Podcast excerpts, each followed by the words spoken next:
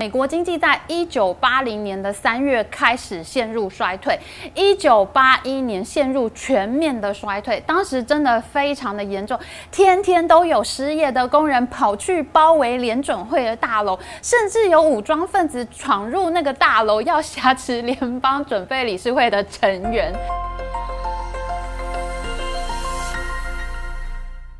好大家好，我是 Amy。美国通货膨胀呢，已经到达百分之八点六。上一次看到这么高的物价成长率呢，是一九八一年的十二月，已经有四十年没有看到这么高的通膨了。现在很多媒体都在说，Vocal Moment 已经到了，英文媒体、中文媒体大家都在讨论 Vocal Moment 沃尔克时刻，就连以前 Morgan Stanley 投资银行非常著名的首席经济学家 Stephen Roach 呢，他都说现在就是现任联准会主席的 Vocal Moment。其实这个 Volcker 呢，就是一九八一年那个时候的联准会主席 Paul Volcker。美国现在的通货膨胀呢是百分之八点六，可是当时 Paul Volcker 面临的通货膨胀呢是超过百分之十三，接近百分之十四。现在美国物价成长率八点六，拜登的民调就已经暴跌了。可是 Paul Volcker 去当联准会主席的时候，他的通膨是现在快要两倍哦。最近联准会主席鲍威尔呢一次升息三码，全球股市暴跌。可是你知道吗？Paul Volcker 爷爷呢，他是把联邦资金利率从百分之十一一路升息到百分之二十，每一百块本要给银行十一块利息，可是呢，在他手上呢就变成了要给二十块的利息。上个礼拜我还在跟大家开玩笑啊，说足球大国阿根廷的央行呢一次升息十二码，央行的表现呢都快要跟足球队一样了。可是 Paul Volcker 呢，他是把美国的利率在两年多的时间内呢，从百分之十一调升到百分之二十，总共是升息了三十六码。你想升息三码，股市都跌成那样，升息三十六码还得了啊？所以媒体说呢，鲍威尔现在面临 Volcker moment 的意思呢，就是说鲍威尔很可能需要像 Paul Volcker 那样狂暴升息了。当年的世纪大通膨是如何收场的呢？如果没有 p o v o k e r 狂暴升息急退通膨的话，当时美元的货币供应量太大，钱太多太多了，物价大暴涨，美元跌到各国怕得不得了，大家呢都在抛售美元买黄金，美元差一点就要崩溃了。譬如说呢，在下一波全球货币大崩溃这本书里面呢，这个作者 James Ricards 呢，他曾经是投资银行的高层呢，他就说当时美元根本就已经快要倒了，如果当时美元崩溃的话，不知道现在的世界会是什么样子了。所以呢，Paul Volcker 真的是挽救美国的英雄。为什么我们今天要讲 Paul Volcker 呢？因为 Amy 我本人呢有亲自独家一对一的采访过 Provoker 哦，这也是我非常荣幸、非常喜欢的一次采访。我是在二零一零年的十一月八号，十二年前呢，在北京的时候，代表当时我所任职的财经杂志去采访 Paul Volcker 爷爷的。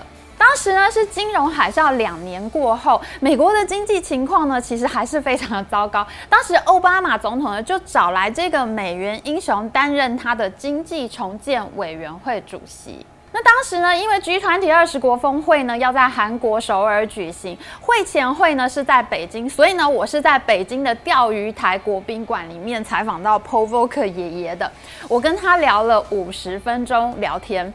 那北京的钓鱼台宾馆呢，其实是清朝的乾隆皇帝盖的行宫哦，平常是不对外开放的，一般人根本就进不去。我自己呢，也是因为采访到超级大咖才有机会进到钓鱼台国宾馆的，我同事都超羡慕我。我见到 p o f o k 爷爷的时候呢，他当年是八十三岁，讲话就跟一般老人一样，都老轰老轰的。说真的，他咬字已经不太清楚了，所以呢，其实他的英文我听起来是很吃力的，大概只能听得懂七成。后来是我带回家之后呢，一直反复听录音才能够听得很完整。不过我现在在看自己的访问稿，简直是非常的吃惊，因为他的头脑真的是很清楚。当时呢，全世界都非常流行金融科技 （FinTech） 的话题。那中国的很多创业公司呢，都在做网络金融。但是呢，Paul Volcker 曾经讲过，他觉得金融是一个强管制的产业，根本不需要什么金融科技。金融业呢，最多需要用到的科技就是提款机而已。我当场就问他说：“这个真的是他讲的吗？”他哈哈大笑的说：“就是他讲的，而且呢，他现在还是这么想，只需要提款机就够了，其他都不需要。”那中国后来呢？FinTech 发展呢，证明了其实网络金融仍然是金融业，依然还是需要由央行进行强管制的，不然它所造成的金融危机呢，一样是要有很多人会跳楼的。譬如说，中国的网络学生贷款啊、房租贷款啊、消消费贷款还有投资商品都发生过太多跳楼事件了，所以呢，我还是经常会想起那一天在钓鱼台国宾馆，Povoker 跟我讲的话。那今天我们就来跟大家分享一下我亲身采访美国的抗通膨英雄，他说了什么？在四十年前呢，他又是怎么样打击通膨的？当时的美国发生了什么样的事情？会重新上演在今天的美国吗？那么我们要采访一个联准会主席，我都要做一些什么样的准备呢？这点非常奇怪。我做金融新闻二十年，我发现历任联准会的主席呢都非常的高，他们的身材都是瘦高型的。不知道是不是因为他们要面对大众去说服他的利率政策，所以他有一定的外表要求。那而联准会呢，有史以来身高最高的主席就是今天的主角 Paul Volcker 爷爷。我们看到这张照片啊，中间就是 Paul Volcker，左边呢是他的下一任联准会主席葛林斯班。很多人认为呢，二零零八年的金融海啸呢，就是因为葛林斯班长期宽松利率的后果，太多热钱跑到房地产上面，结果造成金融体系大崩溃。那右边的这一位呢，就是 Ben Bernanke，他是葛林斯班的下一任联准会主席，也就是收拾金融海啸的大苦主。他把经济弄平稳之后呢，就快快的下台了，因为真的太累了。那接任他职务的呢，下一任联准会主席，也就是现在的美国财政部长耶伦。你看啊，Paul Volcker 站在他们的中间，你不觉得有多高？可是如果我们看这张照片，奥巴马呢，也是一个瘦长人，可是呢，奥巴马站在两百公分高的 Paul Volcker 旁边呢，就显得很娇小了。我那天采访 Paul Volcker 爷爷的时候呢，他是要低头才能够走进那个会议室，不然他就有可能撞到门框的感觉。而且呢，他一坐下来，就是沙发的两个位置都被他坐满了，真的是好大一只的美国英雄啊！我在做功课的时候呢，我有看到所有的资料都说他的身高非常的高，可是你真正看到他本人的时候，你还是觉得好惊奇，又怎么会这么的高呢？那这张照片呢，就是他和任命他的总统吉米卡特的合影。你看卡特总统在这张照片里面看起来是不是就真的很小只了呢？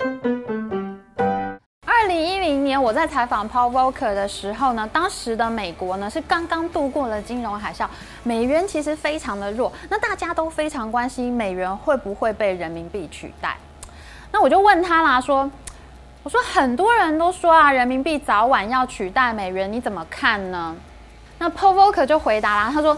这个不是早晚的问题，而是你要不要取得领导地位的问题。如果你人民币要取得领导地位，那你就得要出来维持国际货币的秩序。当其他的国家发生经济危机的时候，你就要考虑你要借钱给他们了。而且呢，当人民币可以自由买卖、自由兑换的时候呢？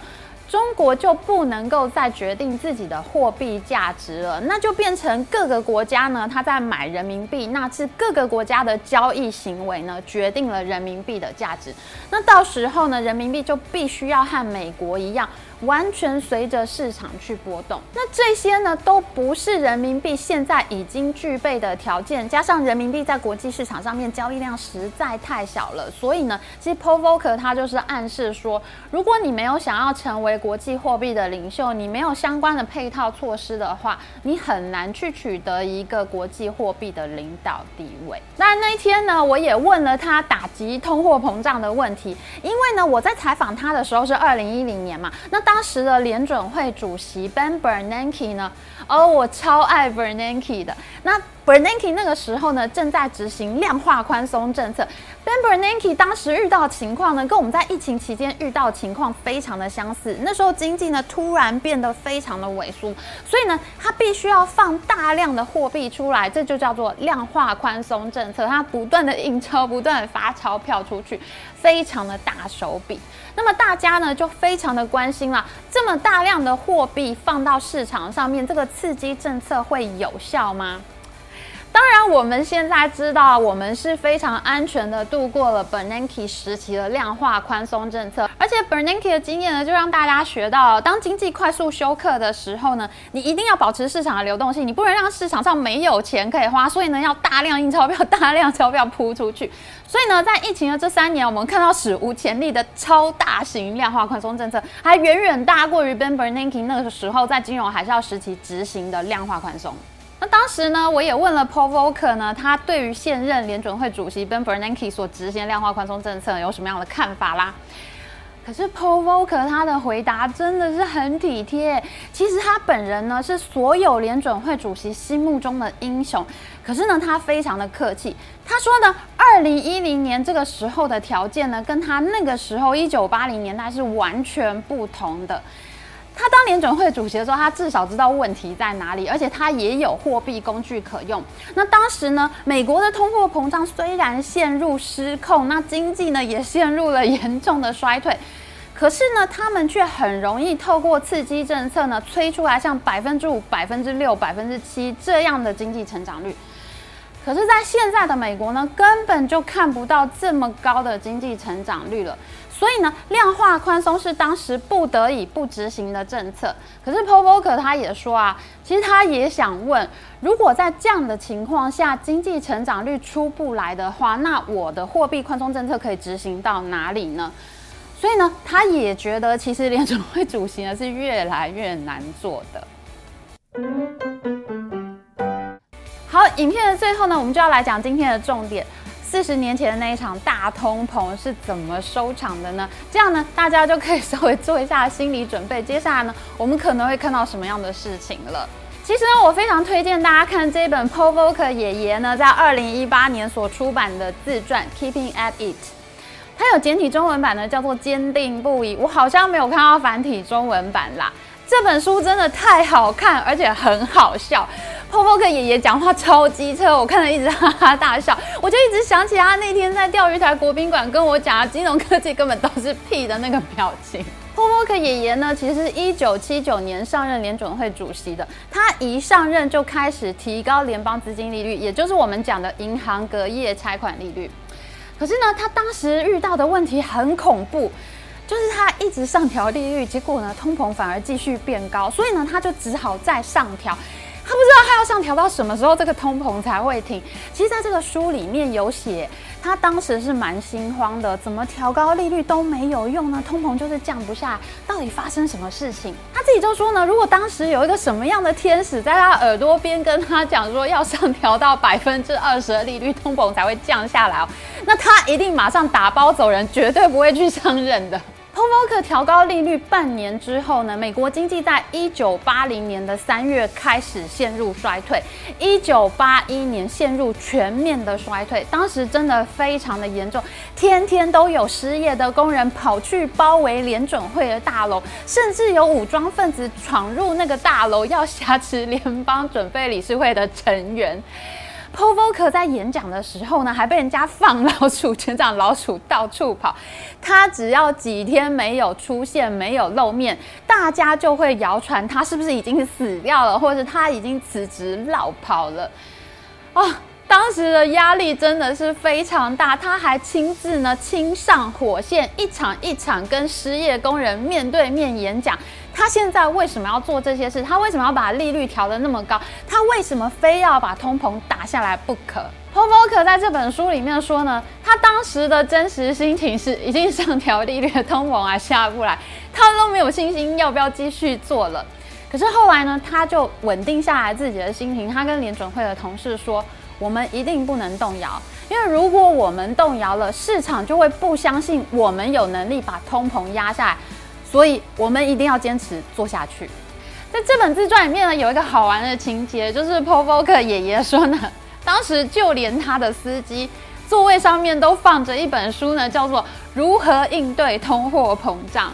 他说呢，他发现就连他的司机对他都没有信心，哎，他的司机都不知道他能不能够搞定这一次的通膨，哎。那个时候的美国呢，虽然是在风雨飘摇之中，可是整个美国社会呢，真的还是士气非常高昂的。譬如说，卡特总统呢，他为了要支持联准会，他说呢，他可以动用特别命令呢，限制民众刷信用卡的刷卡额度，让货币的整个供应量降下来。因为大家不刷那么多卡了，市场上呢就不会有那么多钱，没有那么多贷款在流通嘛。那这样子没有那么多热钱，物价就不会变得那么的高。没想到卡特总统一讲呢。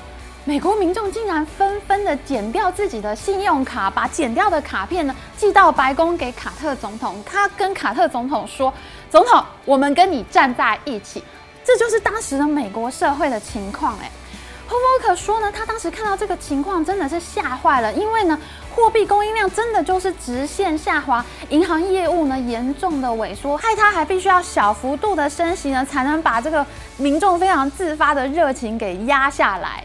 这一场呢，史上非常严重、非常著名的通货膨胀，在一九八二年的夏天才出现转机。整个美国社会呢，和通货膨胀对抗了三年的时间。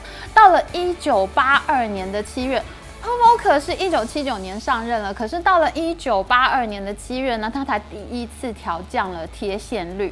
那到了一九八二年的年底呢，通货膨胀才回到百分之四。这三年时间呢，从通膨最高的百分之十三回到百分之四，这花了三年的时间。哦，我不知道我们现在所经历的这一次通货膨胀危机要持续多久，才能够从现在的百分之八点六回到百分之四呢？那么这就是 p o v o k e 爷爷他怎么样坚定不移打击通膨，带领美国社会呢重新回到经济稳定的轨道上的故事。p o v o k e 爷爷在二零一九年以九十二岁的高龄过世了。当时我在北京的同事呢还微信给我说：“哇，你的 p o v o k e 爷爷走了。”啊，我们真的都非常非常的喜欢他，真的非常的可惜他现在不在了。不然呢，他一定可以给现任联准会主席鲍威尔很多安慰吧。鲍威尔可能每天都很想打电话给 p o v o k 爷爷哭哭吧。好的。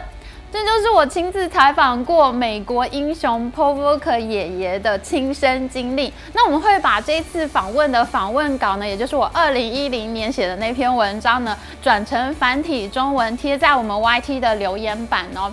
那一次的访问真的非常非常的精彩，他的脑袋真的太清楚了，我到现在看还是深受启发。还有呢，《Keeping at It》这本书呢也非常值得读，真的很有即视感呐。因为我们现在正处在严重的通货膨胀当中。那如果大家喜欢今天的影片的话，请帮我们把影片分享给你的朋友一起看哦。不知道大家会不会喜欢听我讲一些亲身经历的采访故事呢？如果你喜欢的话，请写留言板告诉我们哦。那我们会视情况准备更多亲身经历的采访话题的。喜欢我们影片，请记得帮我们按赞，还有记得按订阅频道加开启小铃铛。我们下次再见哦，拜拜！布克爷爷，我爱你。